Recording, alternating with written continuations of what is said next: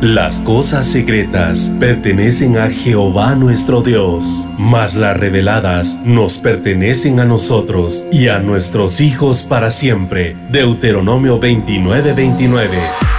A continuación tu programa Misterios revelados en las Sagradas Escrituras. Un espacio para profundizar en el estudio de la palabra de Dios. Comunícate al teléfono 631-648-7723. Misterios revelados en las Sagradas Escrituras. Con ustedes, el pastor Werner Meyer.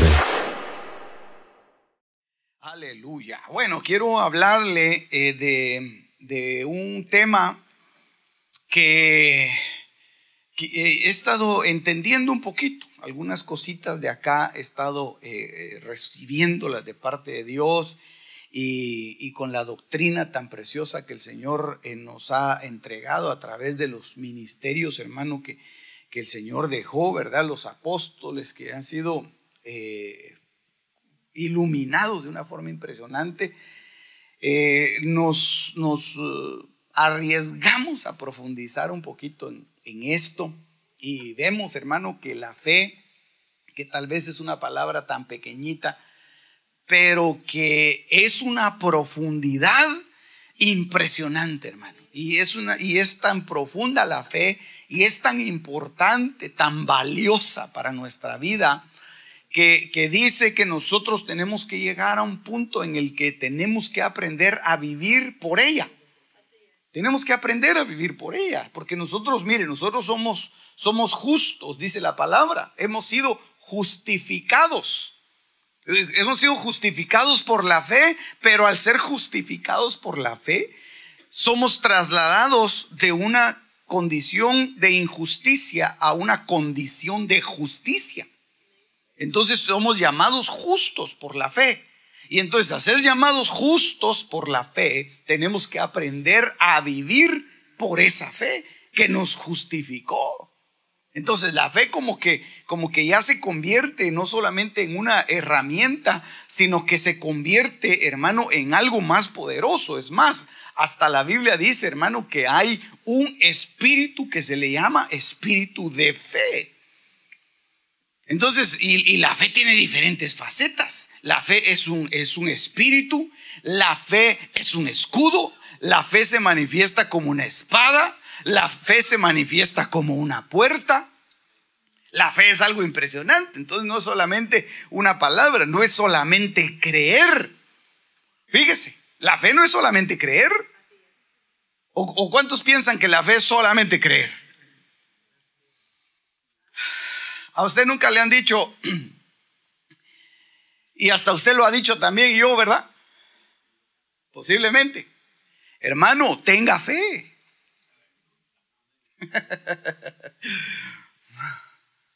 ¿Verdad? Así como, como cuenta el apóstol, no, mejor no le voy a contarle que cuente la usted, oiga lo mejor de que él dice. o se lo cuento. Se lo cuento con libertad, ¿verdad? Con libertad. No, son palabras mías, son palabras de mi apóstol. Que había un hombre que estaba aprendiendo, eh, era nuevo en la iglesia. Y a la hora de la, de la profecía llegó con otro hermano y le empezó a profetizar. Y le dijo, así dice el Señor, tú eres el anticristo, le dijo. era nuevo el, hermano y entonces el otro se le quedó viendo y le dijo, ah, yo no, le dijo, tené fe varón, le dijo. Usted ya lo había oído, ¿verdad? Pero se lo repito. eh, entonces, mire, hermano, la fe muchas veces uno la usa como una, como una. Y dice, tenga fe, hermano las cosas se van a ir haciendo. Tenga fe. Tenga fe. ¿Cuántos tienen problemas aquí, hermano? Se van a resolver. ¿Usted cree que se pueden resolver sus problemas? Tenga fe. Sí, ¿verdad? Pero entonces usted me, eh, si uno es un poquito más acucioso, uno dice, hermano, pero, pero ¿cómo hago para tener esa fe? Crea, hermano. Pero, pero ¿cómo hago para creer? Tenga fe. Entonces se, vuelve un círculo vicioso, ¿verdad? Entonces, mire, hermano, mire, el asunto es que la fe es algo muy profundo. Y entonces tenemos que entender que la fe son ciertos pasos y, hay ciertas cosas que van acorde a la fe para que nuestra fe vaya siendo eh, aumentada y que nuestra fe vaya siendo efectiva en nuestra vida. Vea este pasaje, vea este pasaje. Romanos capítulo 3, verso 27. Dice, ¿dónde está pues la jactancia? Queda excluida. Porque los, los judíos se jactaban de, de, ellos tener una, una ley que los, que los respaldaba en todo lo que hacían y se jactaban de eso. Por eso es que aquel fariseo llegaba y se pavoneaba delante de todos diciendo, oh Señor, yo te doy gracias porque no soy como este publicano, este pecador. Yo doy diezmo de todo lo que gano.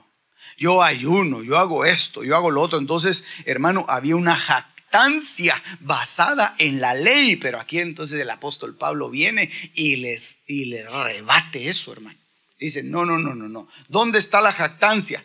Y entonces dice, no, queda excluida. Y entonces él mismo, como que él mismo se está contestando las, las preguntas que le podrían hacer, hermano, a aquellos que se jactan. Y le dice, ¿por cuál ley? ¿Por cuál ley? Si, si entonces nuestra ley no vale nada, entonces ¿cuál, ¿en qué ley te estás te estás apoyando tú para decir eso? Y entonces le, dicen, ¿la ley de las obras? No. Él mismo se contesta, es que es un diálogo eh, eh, tan maravilloso, hermano. No, sino por la ley de la fe. Entonces, entonces la fe se rige de acuerdo a, ciertos principios y de acuerdo a ciertas normativas que la hacen, oiga esto hermano, que la hacen una ley. Entonces, por eso es que los que son de fe, hermano, estos son justificados ¿Por qué? Porque se metieron dentro de esa nueva legislación. Ellos, hermano, están, están separados de cualquier otra, otra ley inferior y entonces están metidos dentro de una ley superior que es la ley de la fe. Entonces, cuando vemos nosotros esto, hermano, tenemos que ir a la definición de qué es realmente una, una ley, porque aquí el apóstol Pablo está hablando de la ley de la fe. Entonces en el diccionario, oiga cómo los, los lingüistas y la gente que sabe, hermano, ha hecho algunas definiciones impresionantes, porque dice, ¿qué es una ley? Ley se refiere a cada una de las normas o preceptos. Ponga atención, de obligado cumplimiento que una autoridad establece. Es decir, que una ley debe estar establecida por alguien que tenga la suficiente investidura para poder para poder establecerla. No cualquiera puede establecer leyes. Tiene que ser una autoridad, dice aquí. Oiga esto. Para regular, obligar o prohibir una cosa. Esa es una ley. Esto está hablando en el sentido terrenal, pero ahorita lo vamos a trasladar, hermano, a la ley de la fe, que es la que estamos hablando. Generalmente, en consonancia con la justicia y la ética. Ok, pero eso dice generalmente, ¿verdad? Porque también hemos visto, hermano, que hay leyes injustas. Entonces, esas leyes injustas no van en consonancia con la justicia o con la ética. Pero, pero por eso es que dice aquí el, el, el, que está poniendo la definición. que es el diccionario, ¿verdad? Generalmente. Entonces, cuando nosotros entendemos, hermano, lo que es una ley y que con base en esa ley se rige la fe, entonces tenemos que ir a ver qué es efectivamente la ley de la fe. Aleluya. Va conmigo en este pensamiento, ¿verdad? Ok, no lo quiero dejar atrás. Cada una de las relaciones, dice esta otra definición, la ley, que es cada una de las relaciones constantes y universales que intervienen o participan en un fenómeno. Entonces hay cosas que, que, posiblemente no se explican aún ni siquiera los científicos, pero que no porque ellos no se expliquen cómo funciona o de dónde viene, eso, eso que ellos no se explican se rige con base a leyes. Por ejemplo, una ley universal es la ley de la gravedad. Y por eso es que le ponen ellos ley de gravedad. ¿Por qué? Porque todos los objetos deben cumplir con esa ley. Todas las cosas materiales cumplen con la ley de la gravedad. ¿Y qué es la ley de la gravedad? Hermano, la ley de la gravedad todos los días nosotros lo, lo, vemos y es lo que de alguna forma nos sostiene pegados al piso. Pero digo las cosas materiales. Porque en el sentido espiritual, las cosas espirituales no se rigen con base en esas leyes materiales. Hay otras leyes que rigen. Por eso es que el Señor, hermano, pudo caminar sobre el agua, porque lo natural, lo normal es que la ley de la gravedad lo haya, lo haya hecho que Él se sumergiera en el agua, que Él se, se, se metiera dentro del lago. Pero el asunto es, hermano, que Él estuvo mire, demostrando de alguna manera que hay diferentes tipos de leyes para diferentes tipos de situaciones. Y hay leyes espirituales que de alguna manera, hermano, están sobre las leyes terrenales. Aleluya. Aleluya. Qué cosa más impresionante, hermano. Bueno, una ley implica, por lo tanto, una legislación. Y las leyes se, derivan principalmente de lo que son los llamados principios. Porque los principios, y eso lo hemos aprendido, hermanos, los principios son eternos. Los principios los estableció Dios. Amén. Entonces los principios están por encima de las leyes. Por eso es que nosotros hemos entendido, hermano, que cuando Abraham diezmó, él no diezmó conforme a la ley porque no había ley. Cuando Isaac diezmó, él no diezmó conforme a la ley porque no había venido la ley. Cuando Jacob diezmó, él diezmó, pero no porque él estuviera sujeto a una ley, sino porque él estaba sujeto a un principio. Un principio. Entonces hay principios que están por encima de las leyes y de esos principios se derivan las leyes. Entonces viene y aquellos que no entendieron los principios de Dios, Dios les tuvo que poner leyes. Dios les tuvo que poner leyes. Porque Abraham lo entendió. Abraham entendió el principio por la fe. Pero el pueblo de Israel no lo quiso, hermano, ni aunque le pusieron la ley, quiso hacerlo como Dios había establecido. Le tuvo Dios que poner una legislación, le tuvo que entregar la Torah para que ellos se rigieran y para que ellos entendieran un poco acerca de los principios que eran eternos. Entonces, por eso era que ellos ellos eh, presentaban ofrenda, ellos diezmaban, ellos iban al templo, ellos hacían todo lo que tenían que hacer. Hermano, eso era algo que el Señor anhelaba. Eso era algo que el Señor deseaba.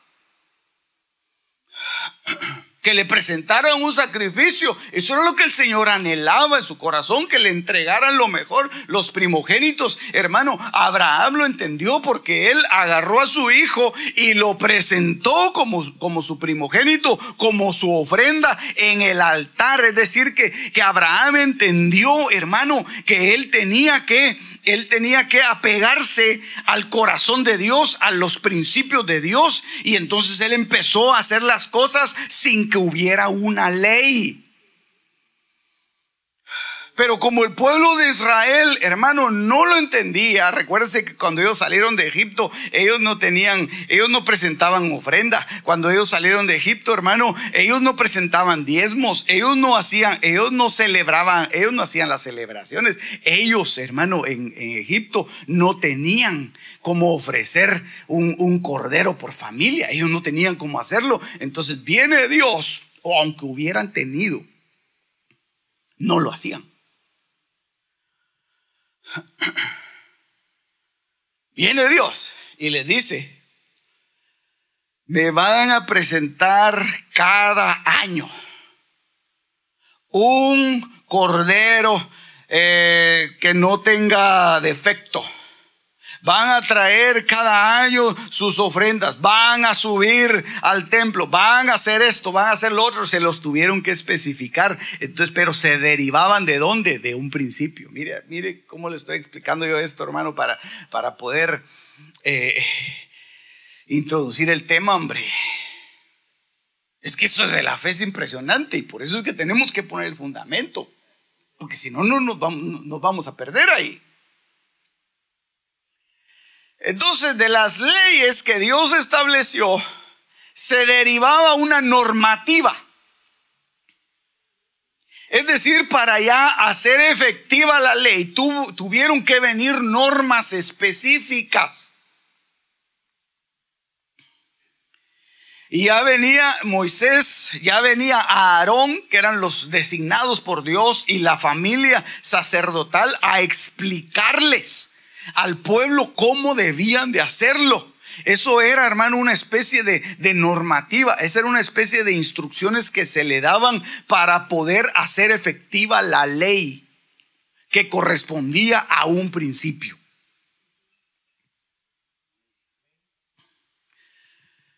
Ah, ok. Esa normativa contenía preceptos contenía mandatos, reglas y estatutos. Y cada uno de estos decía específicamente qué se debía hacer. Cada una de las cosas, qué se debía hacer. Cuando las cosas se hacían correctamente, habían beneficios. Pero cuando las cosas se hacían de una manera inadecuada, la misma ley sancionaba aquello que no se hacía correctamente. Entonces, la normativa traía todos esos preceptos, reglas, estatutos, etcétera, pero hermanos lo llevaban a uno hacia un bienestar. Ese es el propósito, mire, hermano, ese es el propósito de las leyes al final de cuentas, debería de ser, ¿no? Eh, llevarlo a uno hacia un bienestar.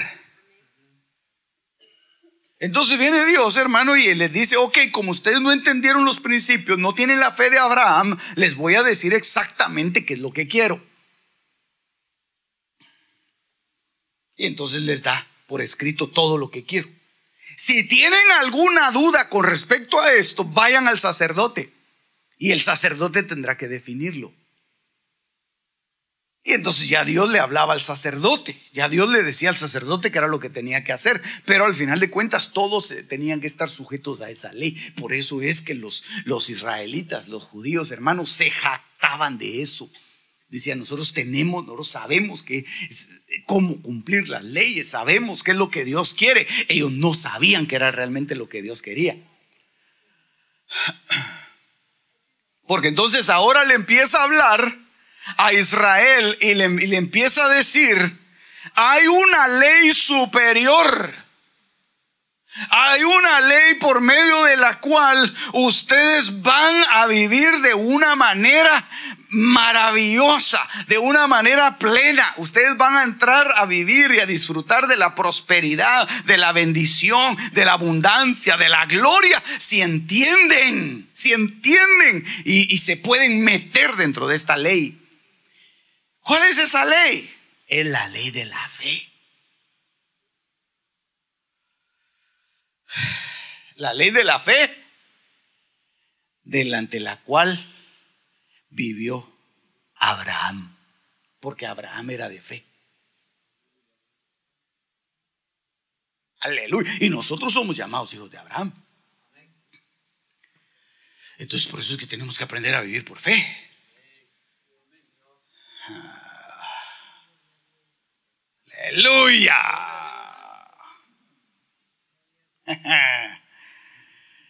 Entonces, yo quiero explicarle un poquito siete normativas de la fe. Romanos 4:16 dice, por eso es por fe, para que esté de acuerdo con la gracia Hermano, es que si es que si vino un sacerdote como Cristo de acuerdo a la gracia que Dios envió, no podía seguir rigiéndose de acuerdo a la ley de la, de la ley escrita, la ley del Sinaí, ya no podía, hermano. De que hay buenas cosas en la, en la, ley anterior, obviamente, hermanos, el Señor vino a cumplir esa ley, pero no para que, para que nos quedáramos en esa ley, sino para que fuéramos trasladados a la ley de la fe. Entonces vino por gracia al Señor y dijo, ok, esta ley, esta ley que me trajo a mí acá, nos va a conducir a una ley superior que es la ley de la fe, que es la que yo les quiero entregar ahora. Y nos entrega la ley de la fe. Y por esa ley tenemos nosotros que aprender a vivir. A fin de que la promesa sea firme para toda la posteridad, no solo a los que son de la ley, sino también a los que son de la fe de Abraham, el cual... Eh, es Padre de todos nosotros.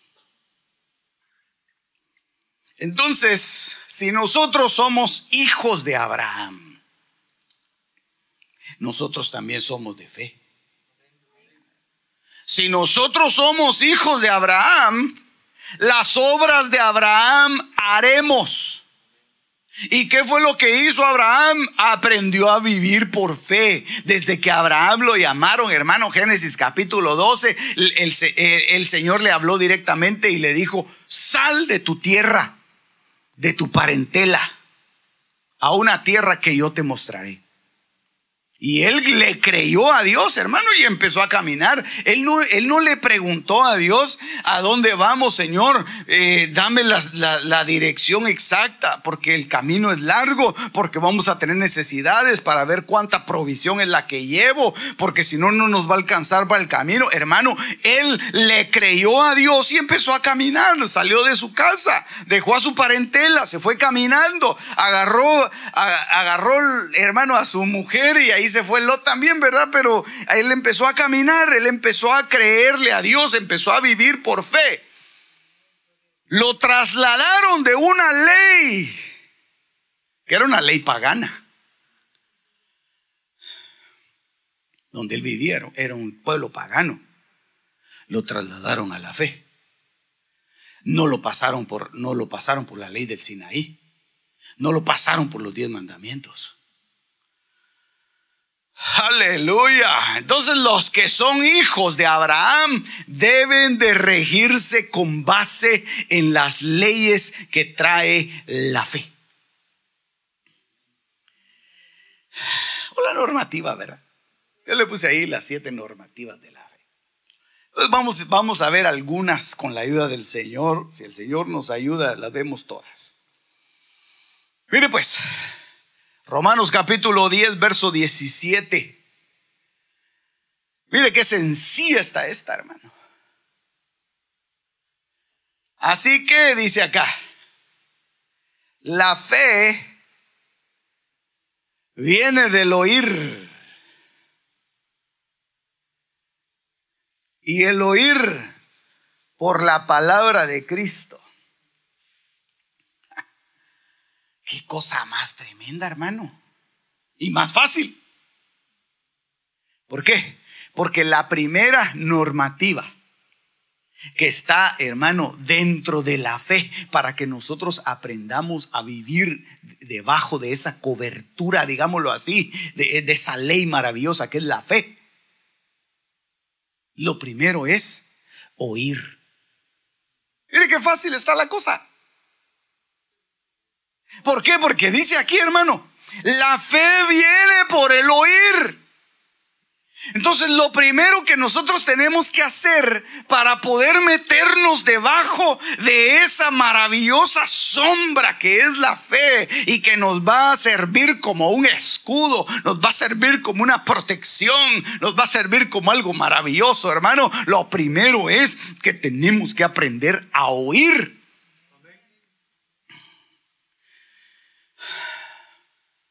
Y mire pues, y, el oír, y el oír no es simplemente poner el oído. El oír no es simplemente ir y, y, pararse en un lugar y estar uno, hermano, observando, sino que el oír habla de, de una atención, de atender. Oír es atender. El oír es poner atención. Y por eso es que los, que los fariseos, hermanos, se paraban de lejos y empezaban a ver al Señor, oían el mensaje. ¿Ustedes, creen, ¿Ustedes creen que ellos no oían el mensaje, hermano? ¿O lo oían? Oían el mensaje.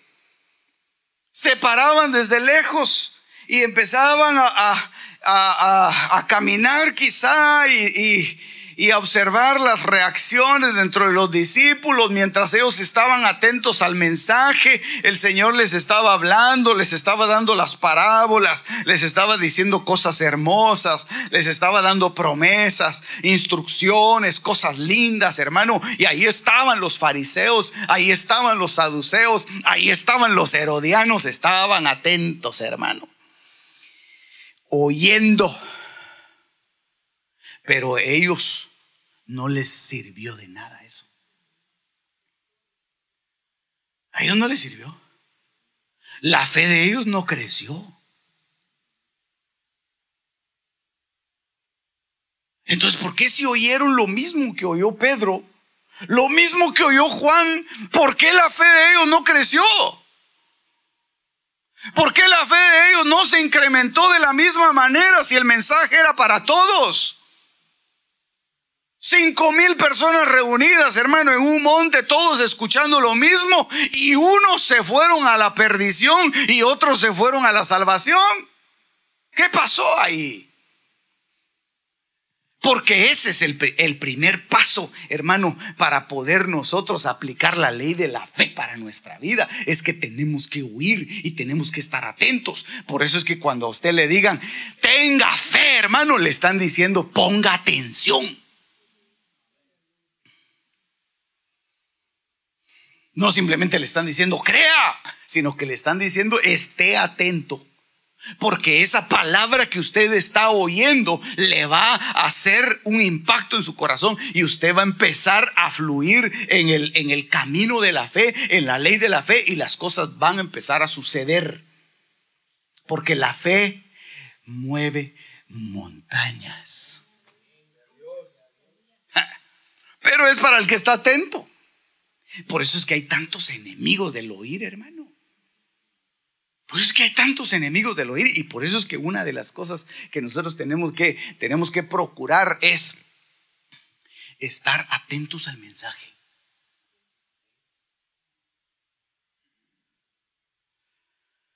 Disponerse. Hermano, es una disposición, hombre. Decir, no, yo, yo ahora voy a, voy a escuchar. voy a estar atento a lo que Dios me va a decir. Algo, algo Dios tiene para, para mí, hermano. El oír, el oír eh, eh, corresponde también a una abstracción, abstraerse. ¿Qué quiere decir abstraerse? Quiere decir que, que todo lo que está alrededor no nos afecte. Todo lo que está alrededor no nos... Hermano, mire, eh, a veces es un poco difícil. Yo le digo una cosa, a mí me cuesta un poco. A mí me cuesta un poco abstraerme. Porque, porque yo soy, de, a mí yo me distraigo muy fácil. Yo me distraigo muy fácil. Digamos, a veces eh, vamos a algún lugar, eh, en los restaurantes generalmente, ¿verdad? Uno está así, hermano, eh, platicando con los hermanos en la mesa y yo no puedo ver un, televisor ahí, me distrae. Yo estoy leyendo las noticias o estoy viendo las jugadas o estoy viendo los anuncios, me distraigo, hermano.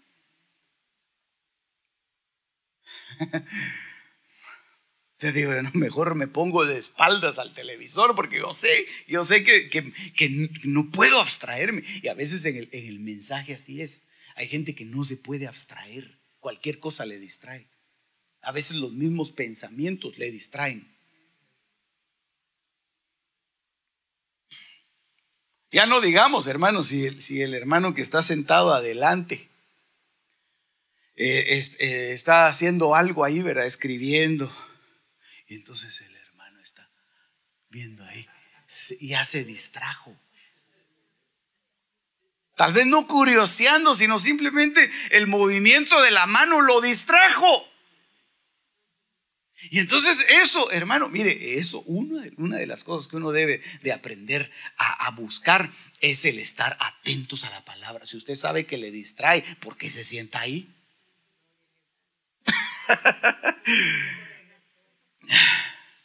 Si usted, mire, yo, sé que hay gente que, es que realmente no se distrae. Realmente hay gente, hermano, que está atenta al mensaje y aunque le esté pasando un huracán alrededor, él está atento a lo que Dios está hablando.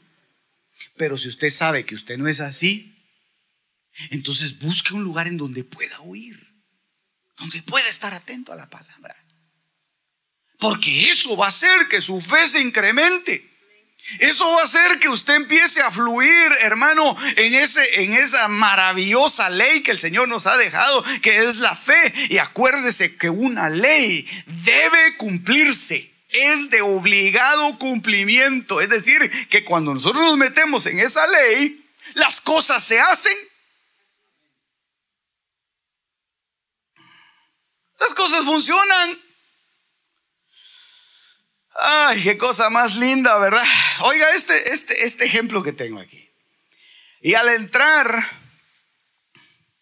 Moisés, número 189, en la tienda de reunión para hablar con el Señor, oyó la voz, le puse ahí con rojo, oyó la voz que le hablaba desde encima del propiciatorio que estaba sobre el arca del testimonio de entre los dos querubines y él le habló. Entonces, hermano, eh, eh, eh, una de las palabras que, que posiblemente te van a sostener está en el mensaje que estás oyendo. Porque esa palabra que el Señor le hablaba a Moisés era lo que lo sostenía delante del pueblo. Si Moisés no hubiera tenido, hermano, ese, ese entrar a la presencia del Señor para escuchar su voz, yo no sé qué hubiera pasado con él. Hermanos, si, murmuraban, hablaban, hermano, de, de rebelarse, hablaban, hermano, de, de, de, buscar otro líder, hablaban de que ya Moisés ya no lo querían ver, hermano, hasta se pusieron a desafiarlo para que el Señor hiciera algo y lo desapareciera. Porque lo desafió Coré. Y el Señor le, dijo a Moisés, llama a, los, a esos que, están haciendo problemas ahí entre, llámalos y los pones enfrente frente tuyo. Y ahí llegaron aquellos, se pusieron enfrente de él, hermano. Como quien dice, bueno, ahora sí Dios va a decir quién es el que está a cargo de esto. Hermano, mire qué desafío más tremendo. ¿Cómo lo, cómo lo desafiaban un tremendo líder como Moisés? Yo creo que, que si nosotros hubiéramos sido líderes como Moisés, hermano, tal vez no aguantamos ese trato. Pero Moisés lo sostuvo la palabra. Entraba con el Señor y el Señor le hablaba. Le decía, no, Moisés, ¿quieres que te cambie al pueblo, Moisés? Si, quieres lo, lo, destruyo y te hago un, un, pueblo nuevo, te lo puedo regenerar. Tú sabes que puedo levantar de estas piedras, puedo levantar un pueblo nuevo. No, no, no, decía Moisés, no, Señor. No, no, no, yo, eh, yo sé que tú vas conmigo y yo no, vamos adelante, no les hagas nada, Señor, no les tomes en cuenta ese pecado. Yo voy a seguir, voy a, hermano, lo que lo sostenía era la palabra. Entonces, entonces una de las cosas que te va a sostener es la palabra. La palabra de Dios va a sostener tu vida. En medio de las adversidades va a venir la palabra y el Señor te va a decir, sigue adelante. Yo estoy contigo. Son más los que van contigo que los que están en contra tuya. Sigue, no te preocupes. Yo voy de tu lado. Ay, hermano, eso lo hace caminar a uno. Eso lo hace a uno levantarse todas las mañanas. La palabra de Dios, hermano, empieza a sostenerte y eso es la fe. Eso es la fe. Ah, qué lindo. Aleluya. Por eso aprendamos a oír. Aprendamos a oír. Mire, hay, gente que, eh, mire, yo, me recuerdo del, caso de, de. A Elí, hermano, mire, eh, eh, Elí sabía cómo Dios hablaba. Elí sabía reconocer, hermano, el timbre de voz del Señor. Las palabras que Dios usaba, Elí las sabía. Pero ya no le hablaba. Ya no le hablaba. Samuel, Samuel. Él no sabía distinguir. Él decía, oh, esa es la voz de Elí. Y llegaba con Elí. Elí decía, no, vuélvete a dormir. Hermano, ya la tercera vez Elí entendió. Y le dijo, no, es Dios el que, está, el que te está hablando. A mí ya no me habla Dios, pero aprovecha que Dios te está hablando a ti. Hermano, qué terrible es cuando, cuando uno tiene que ir a un lugar en donde uno sabe que Dios ya no le está hablando, pero dice, no, yo lo voy a hacer por, por, por este, ¿verdad? Por mi nene, tal vez de repente él sí, él, él, si Dios le habla, a mí ya no.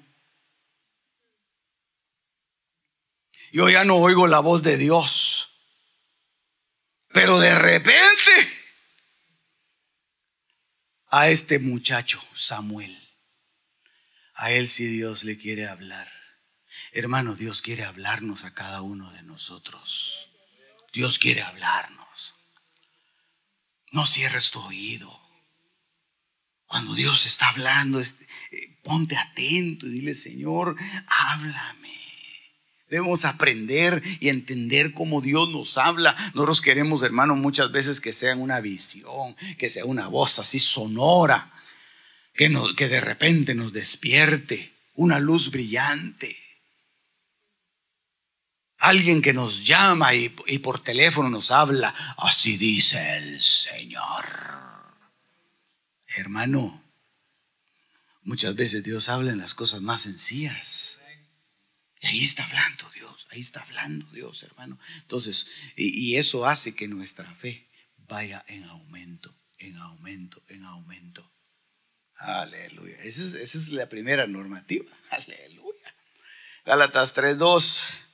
Esto es lo único que quiero averiguar, le dice el apóstol Pablo a los Gálatas. ¿Recibisteis el Espíritu por las obras de la ley o por el oír con fe? Entonces ahí había una lucha de leyes, hermano. Ahora, ¿por qué es que ellos no oían la palabra? ¿Por qué es que ellos habían dejado de creer a la palabra? Porque ellos todavía resumbaba en su mente la ley que les había sido impuesta. Y entonces ya cuando las cosas se tornan difíciles y cuando nuestra fe es probada y para saber hasta dónde, hermano, de qué tamaño es nuestra fe, entonces a veces es más fácil apoyarse en lo que vemos o en lo que sabemos.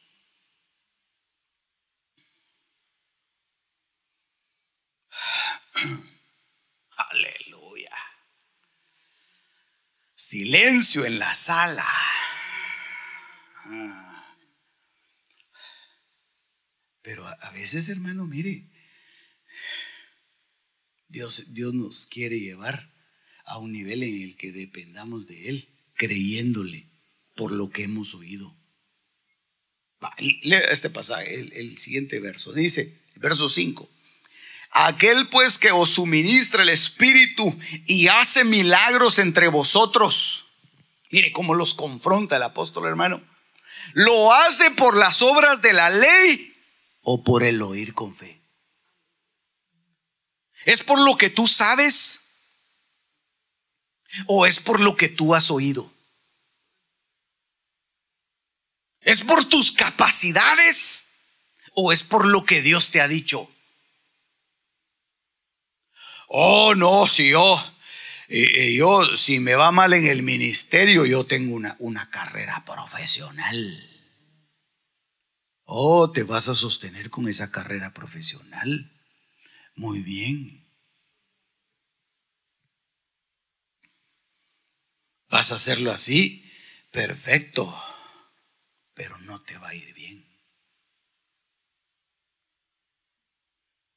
Porque tienes que entrar a regirte bajo la ley de la fe. Y tienes que creerle a Dios. Créele a Dios. Lo que Dios te está diciendo. Posiblemente, hermano, tú, tú tienes muchas, muchas desventajas en comparación con otros que los ves tú exitosos. Tal vez tú te sientes con muchas desventajas. Es que yo no tengo esto, no tengo lo otro, no tengo por aquí, por allá.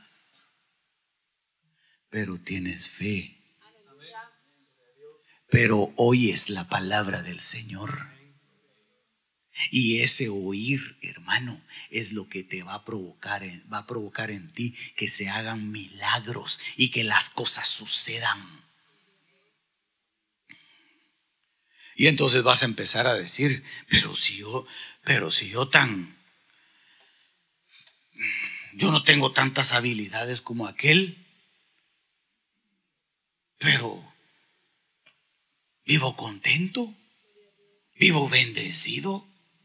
Tal vez no tengo tanta, tanta abundancia como el otro, pero lo que tengo me lo disfruto. Él ni siquiera se puede comer un plato de frijoles porque le hace mal. Ah, yo sí me como varios platos al día.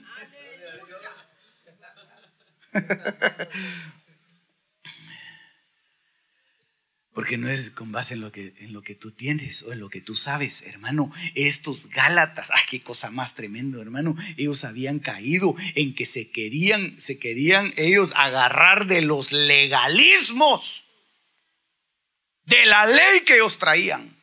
Y entonces él, a, ellos agarrarse de esa ley, eso les impedía que ellos escucharan la palabra. Eso les impedía que escucharan la palabra. ¿Por qué? Porque todo lo contrastaban con la, con, con la, con la Torah que traían. Entonces lo, lo, lo, contrastaban y siquiera lo hubieran hecho por el Espíritu, sino que lo hacían literalmente. Qué cosa más tremenda, hombre. Pasemos a otro, mire pues. Romanos 1.15, segunda normativa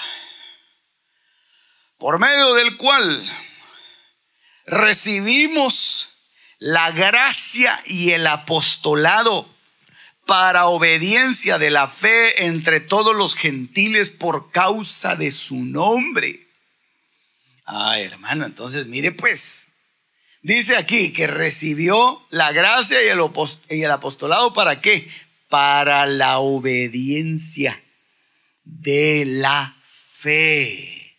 Una de las cosas que trae la fe, hermano, dentro de sus normativas es obediencia la obediencia de la fe. Entonces, y por eso lo vemos nosotros, hermano, mire el cuadro maravilloso de Abraham. Lo vemos exactamente todas las normativas que Abraham cumplió. Él fue obediente. Dios le dijo, haz esto y él lo hizo.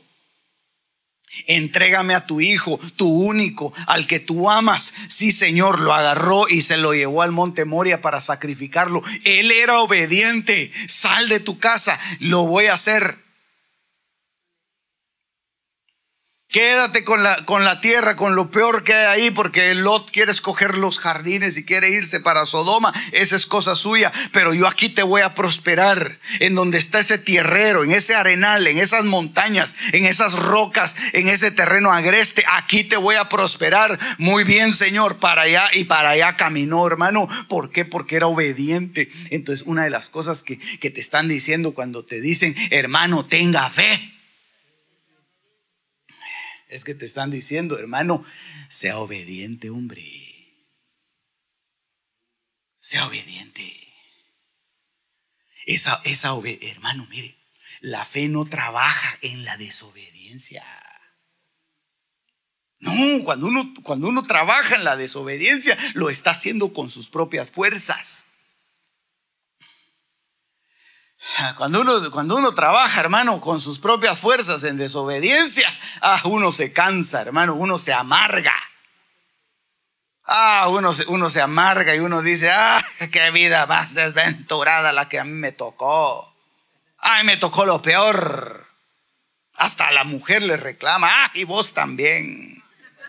Estás incluida. Ay, hermano. Porque ya no tiene fe. Se le acabó la fe. Cuando se, cuando se casó, hermano, tenía, eh, tal vez no tenía fe, se casó en desobediencia y así le fue.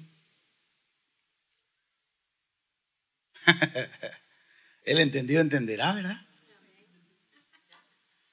Sí, porque a veces llegan con, tremendos problemas, hermano, y, le dice, pastor, fíjese que, ¿qué hago yo con mi familia? Fíjese que mi esposa ya no quiere nada conmigo. Yo sé que me casé en desobediencia. La vez pasada oí que le pasaron una pregunta a un pastor de eso. la pregunta decía, pastor, fíjese que yo me casé en desobediencia, en yugo desigual. Y ahora ya no aguanto a mi mujer. Ella quiere ir para un lado y yo quiero ir para otro. ¿Qué hago? ¿Será que me separo? Aguántese, le dijo el pastor. Dios va a hacer, Dios va a hacer algún milagro, pero te casaste en, en yugo desigual, te casaste en desobediencia. Eso no es fe. Oh, hermanos, que tengo fe, Dios, Dios me la va a cambiar. O como diría la jovencita, Dios va, va a transformar a, este hombre que ahorita no quiere nada con, con Dios, lo va a transformar. No, que lo transforme antes. Hermano, la obediencia es parte de la fe.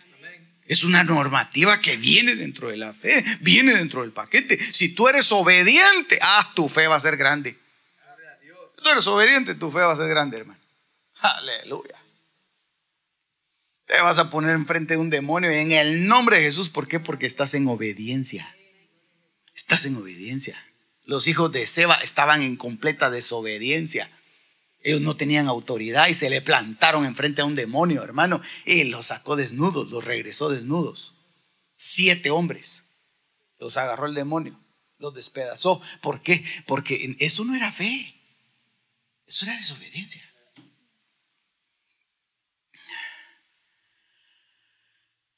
Y la misma fe, conforme va creciendo, nos va obligando. Nadie nos va a obligar. La misma fe nos va obligando a ser obedientes. Para que la fe se vaya incrementando. Entonces, mire qué cosa más linda la fe, hermano. Cómo la fe va creciendo. Viene por el oír, pero se empieza a incrementar a través de la obediencia, a través de los actos de obediencia que tú haces. Entonces empieza a incrementarse tu fe y tú empiezas a ver que, tu fe es, es mayor. Cada vez te sientes más lleno de esa fe maravillosa y aprendes a vivir con base en esa fe a través de la obediencia. Aleluya. La fe no se puede concretar si no hay obediencia. Así que tenga fe, hermano.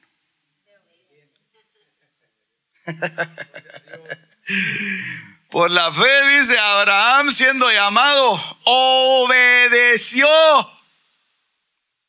Y qué lindo, hermano, porque, porque por eso es que a los, a, los hijos, una cosa bien linda que le dice el apóstol Pablo, hijos, obedeced a vuestros padres. Obedezca a su padre. Cuando tú estás dejando que tu hijo sea desobediente, es que le estás sembrando una semilla de falta de fe. Él no va a creer. Él no va a creer. No, hermano, eso no tiene nada que ver. Él se va a convertir a Cristo. Él es cristiano, sí, pero si es desobediente, él nunca va a aprender a vivir por fe.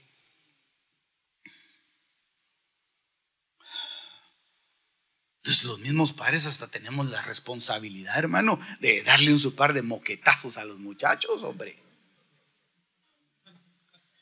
No sé si moquetazo es, una palabra hebrea, griega o aramea, hermano, latina.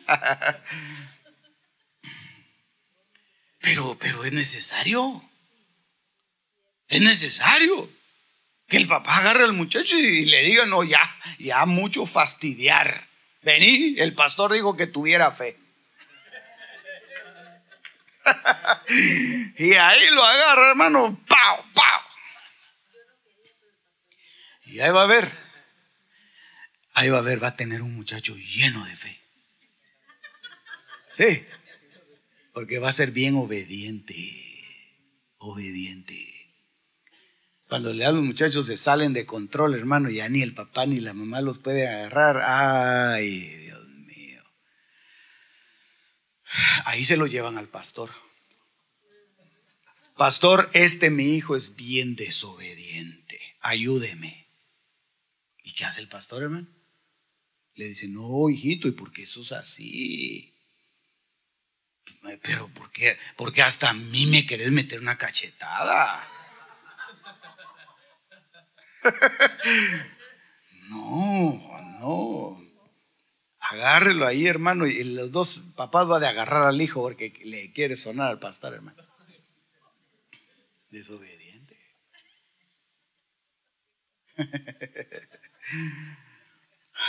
Pero, ¿qué se puede hacer? Enseñarles obediencia. Y entonces por eso, por eso es que a nosotros nos toca ahora, hermano, venir y, trasladarnos, hermano, a la semilla de Abraham en obediencia. Trasladarnos y, decir, no, no, no, yo ya voy a dejar la, la ley anterior, porque la ley anterior, hermano, era una cosa horrorosa. La ley era preciosa, pero ellos la volvieron en algo horroroso por las prácticas que hacían. Sobornaban a los, a los sacerdotes ¿Cómo va a ser eso? Sobornaban a los sacerdotes para que les recibiera el, chivo que estaba ya viejo, hermano. Para que les recibieran las ofrendas, lo, podrido, lo que ya no servía. Y entonces el sacerdote se hacía de, hermano, de oídos sordos y, se, hacía, el, el que no miraba con tal de tener un beneficio monetario muchas veces. O sea, que ellos la convirtieron en algo, en algo horroroso. Y entonces viene el Señor y dice, no, no, no, ya no, los vamos a trasladar de esa ley, los vamos a trasladar a la ley de la fe. Y aquí van a hacerlo en obediencia. Pero esa obediencia no va a ser algo obligado. Oiga, hermano, no va a ser algo obligado.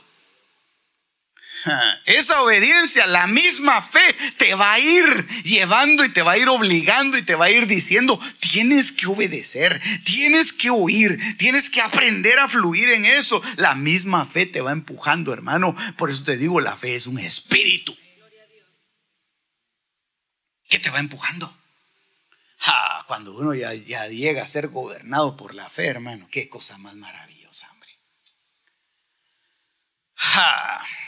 Siempre andas contento. Siempre andas dándole gloria a Dios. Pasó algo malo. Ah, para otros es malo, para mí es regular. Dios hará algo. Dios se glorificará. Aleluya. Obedeció para salir al lugar que había de recibir por herencia y salió sin saber a dónde iba. Y como consecuencia de esto, como Sara obedecía a Abraham, mire qué cosa más linda, hermano, porque Abraham, dice aquí, obedeció a Dios. ¿Sí? Hebreos 11:8. Pero aquí Sara obedeció a Abraham. Entonces es una cadena, hermano. El que obedece, le obedecen. Como Sara obedecía a Abraham llamándole Señor. Imagínese una mujer llamándole Señor a su esposo. Ese es otro nivel, hermano.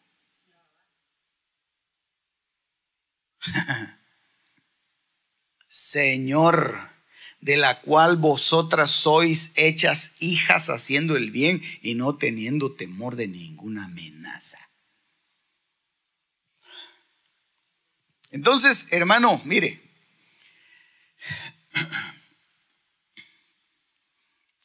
ahora,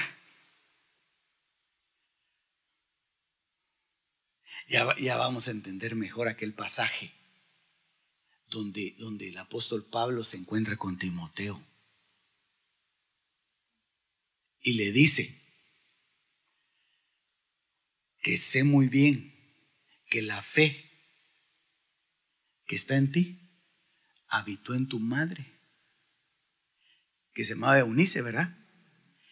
Y en su abuela, que se llamaba Loida.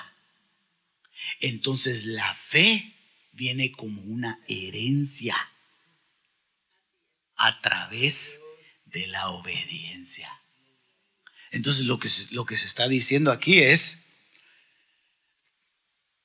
Timoteo, tu mamá, mis respetos, era obediente con, con, con Loida. Y tú llevas ese camino también. Te veo que eres obediente como tu mamá. ¿Te vas conmigo? Ah, sí, dijo Timoteo, hermano, corrió agarrar sus cosas y las metió en una valija y ahí iba con su, con su valija de rueditas para afuera, hermano. y su pasaporte. Aleluya, hermano. La obediencia es fe. La obediencia es fe. Aleluya. No, hermano, yo solo a Dios le obedezco. Bueno. Como Abraham. Bueno. Bueno, diría el hermano. Tercera normativa, 1 Timoteo 4, 6. Ahorita termino, ahorita termino, hermano, aunque ya... No, no, todavía me falta. Le dije que eran siete. Primero Timoteo 4:6, al señalar estas cosas a los hermanos, serás un buen ministro de Cristo Jesús, nutrido con las palabras de la fe y de la buena doctrina que has seguido. Entonces una de las cosas que demuestra la fe que tú tienes es que estés nutrido con las palabras y con la buena doctrina. Eso, hermano, el nutrirse te va a incrementar tu fe. El recibir la palabra, como habíamos hablado al principio, del oír, pero aquí está hablando, hermano, de oír una doctrina sana. Eso va a incrementar tu fe. Sí, y depende de lo que tú oyes. De eso te estás alimentando. Por eso dime de qué te alimentas y te diré quién eres. Dime quién te alimenta, sería el otro dicho, ¿verdad? y te diré quién eres. Por eso es que tantas doctrinas que han salido por el mundo, hermano, con tal de confundir a, a, la iglesia, salen con el propósito de destruir la fe, de quebrantar la fe. Y cuando la gente empieza a quebrantar la fe a través de quebrantar la doctrina, que muchos dicen que la doctrina no tiene nada que ver, que, que, que lo importante es, es, es, Jesús, lo importante es, es el Señor. Lo importante es que somos, todos somos hijos de Dios y para allá vamos, hermano. Mire, cuando empiezan a quebrantar los principios fundamentales de la sana doctrina, están quebrantando la fe. Están rompiendo la fe. Y al romper la fe, lo que están haciendo es que están llevando a la iglesia a un paso de la apostasía, porque el que no tiene fe, hermano, es aquel que se la robaron, porque un día se la entregaron, pero la devolvió. Es un apóstata. Y hasta ahí están llevando a la iglesia, a la apostasía, a que camine en pos de doctrinas heréticas, en pos de doctrinas que son mentiras, hermano. Son cosas inventadas, son cosas que, que no sirven, hermano, que solo, solo eh, están en la mente eh, eh, sucia de aquellos que tuercen la escritura.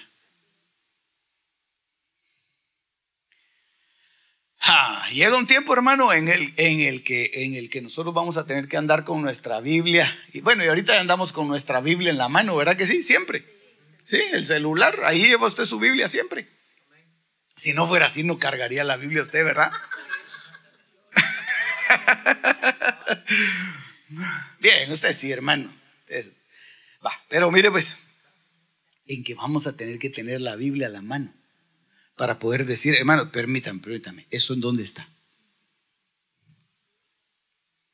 No, que tal cosa que, que hubo una vez, un hombre tremendo que, que el Señor le dijo que así había sido.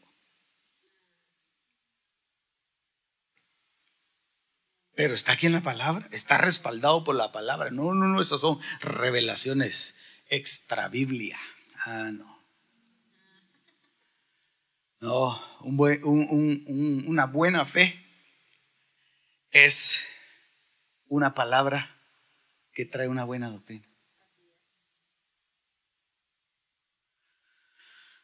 Aleluya. Hermano, la, doctrina trae, la doctrina trae, trae un cambio de vida, trae integridad. Alguien no, no puede vivir desordenadamente y decir, y decir que tiene fe. No puede. Discúlpeme, eso va en contra de la fe. Alguien que vive desordenadamente no va acorde a la fe. Que ni siquiera se ose llamar hijo de Abraham porque le hace mala fama a Abraham. Pero ¿y usted porque usted dice que es hijo de Abraham? Sí, vaya, pero él diezmó y usted. Ah, la verdad usted es que yo dudo de eso. Bueno, pues entonces está bien que dude. Bueno, no está bien que dude, pero, pero por lo menos se le pasa. Pero entonces no se llame hijo de Abraham ni hijo de la fe. No. No. Romanos 16, 17. Oiga como dice, hermano.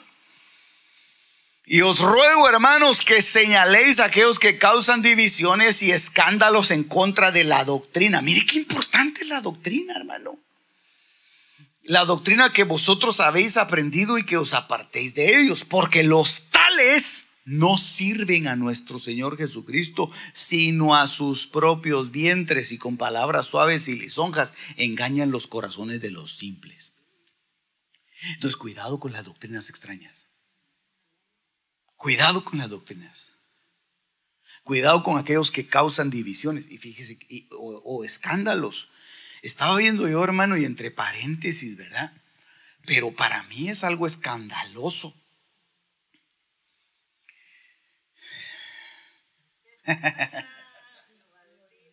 Midiendo el auditorium, ¿verdad? Lo de las caravanas, hermano.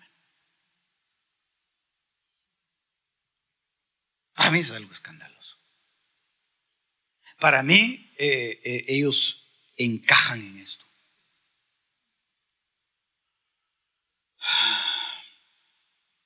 Qué difícil, pero mire, para mí, para mí es difícil decirle esto. ¿Por qué? Porque muchos han ido en pos de, decir, no, pero es que hay que darles una oportunidad, no, pero sí, e, es, cierto, pero la forma en que esto se ha ido gestando, la forma en que esto, y que se ha descubierto, que hay detrás de todo esto, eso es, eso es algo, hermano, que, atenta eh, a, la integridad de, las familias e integra y, y atenta también a nuestra doctrina, porque eso puede causar divisiones. Por eso yo se lo comento a usted y por eso calculé el auditorium aquí para no causar estragos. Pero eh, es, es, cosa seria. No se pierda los estudios de los miércoles. Ahí sí le damos duro a, los, a todos esos. Aleluya. Salgámonos de ese, de ese cuadro tan feo y entremos aquí a la cuarta normativa. Ahorita nos vamos, hermano. Yo le dije siete, pero vamos a terminar acá. Primero Timoteo 5:8. Este es tremendo, hermano. Pero si alguno no provee para los suyos, y especialmente para los de su casa, ha negado la fe. Y es peor que un incrédulo. Entonces, lo que está diciendo aquí, qué cosa más. Hermano, el que no provee para su casa no tiene fe. No tiene fe. Oh, no, hermano, pero fíjese que yo todas las semanas, mire, pau, pau, pau, Ahí está el billete sobre la mesa. Pero no está hablando solo, de, solo de, de una provisión material. La provisión material, eso cae por su peso sea incrédulo, sea pagano, sea aquí o sea en la China, el papá tiene que proveer y poner pau, pau, pau sobre la mesa, hermano. Eso sí es, eso sí es, así es como funcionan las familias. Entiendo yo que así funcionan las familias, hermano. Pero entonces no está hablando solamente de una provisión material. Eso, si no lo hace, está peor todavía. Pero está hablando, hermano, de una provisión que puede ser una provisión intelectual y puede ser una provisión espiritual. Hermano, ¿qué se refiere con una provisión intelectual? Explíquemelo, por favor. Ya no tengo mucho tiempo, pero se lo voy a explicar.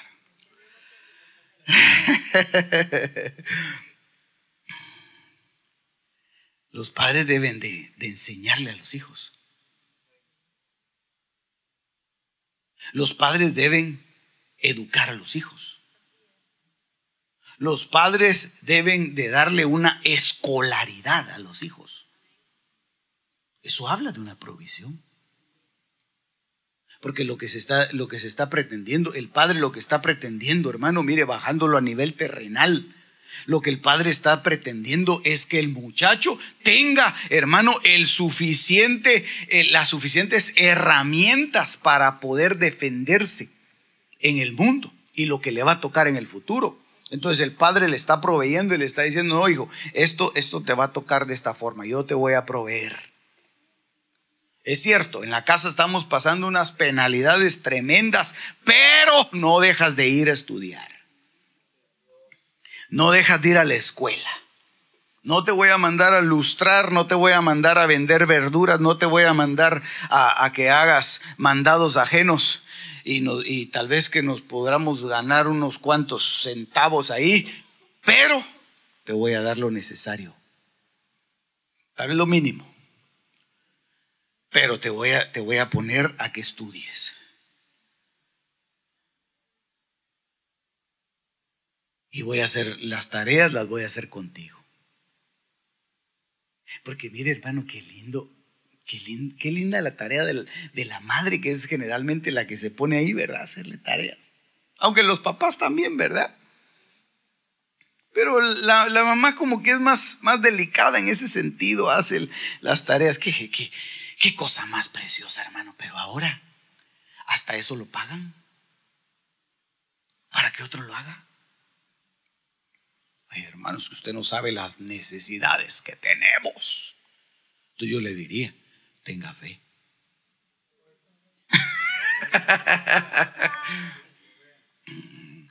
tenga fe. Porque al, hacer eso lo que está haciendo es que le está dando una provisión, le está poniendo en, en la mochila al muchacho, le está poniendo fe le está poniendo educación, le está poniendo valores, le está poniendo tantas cosas, hermano, pero, pero como estamos hablando de la fe, le está llenando su, su, su bagaje de fe. Ah, qué cosa más linda, hombre. Ay, Señor Jesús, se acabaron los amenes porque ya es tarde, ¿verdad? Ya a esta hora ya no hay muchos amenes, pastor, disculpe, ¿verdad? El, el, que no provee para los suyos debe proveer de una manera integral, hermano. Debe de formar. El padre es el que debe formar a los hijos. Yo no sé por qué, por qué hoy nos fuimos por ese lado, ¿verdad? de lo de los padres. Tal vez algo Dios nos está enseñando, hermano, como aquí todos estamos aprendiendo. Pero el padre es el que debe formarle a sus hijos el carácter. Debe formarlos. hermano, no, no queremos hijos de extraños. Queremos hijos nuestros. Usted quiere un hijo que se parezca a usted. Ah, no no oír los amenes, ¿verdad? Aleluya. Bueno, le dije que solo esa le iba a enseñar, pero eh, es la quinta. Ahí se fue el, dedo, ¿verdad? Primero Timoteo 6:10, porque la raíz de todos los males es el amor al dinero, por el cual codiciándolo algunos se extraviaron de la fe y se torturaron con muchos dolores. Aquí lo voy a dejar. Cinco y le, y le debo dos para la próxima vez.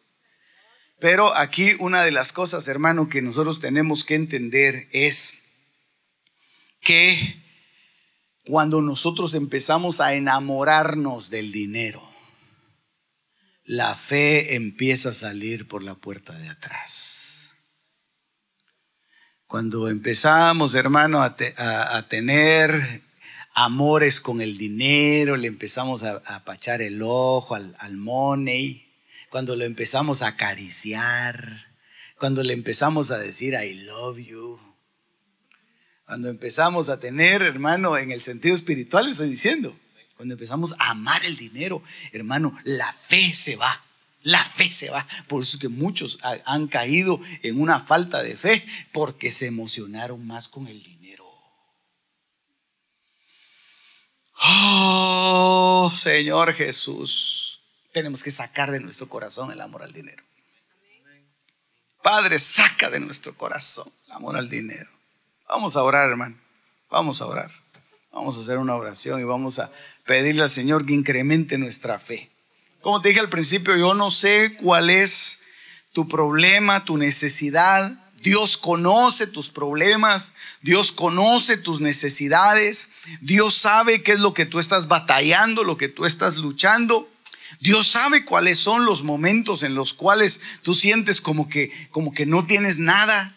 Pero hoy, hermano, en el nombre de Jesús, va a venir sobre tu vida una provisión de fe va a venir sobre tu vida, hermano, el cumplimiento de la palabra que dice, hermano, que nosotros somos hijos de Abraham, somos hijos de aquel que fue llamado a la soledad del desierto y que se sostuvo como viendo al invisible como viendo al Señor. Así vas a sostenerte tú en medio de los problemas, en medio de las dificultades, en medio de la soledad muchas veces. En medio de las situaciones que vienen a tu vida, en el nombre de Jesús, la fe te va a sostener. La fe va a causar en tu vida un impacto tan maravilloso que va a hacer que tú te pongas de pie y tú te sostengas diciendo, yo creo lo que el Señor me ha dicho. Yo creo lo que el Señor me ha hablado. Yo creo lo que el Señor está diciendo en mi corazón. Yo creo las promesas que Dios me dijo que lo iba a hacer. Y hoy yo las tomo de vuelta. Yo las tomo. Si habías renunciado a esas promesas, si habías pensado de que nunca lo ibas a alcanzar. Las cosas secretas pertenecen a Jehová nuestro Dios, mas las reveladas nos pertenecen a nosotros y a nuestros hijos para siempre. Deuteronomio 29:29. Este fue tu programa Misterios revelados en las Sagradas Escrituras. Te esperamos en el próximo de la serie con el pastor Werner Meyer. Comunícate al teléfono 631 648 7723.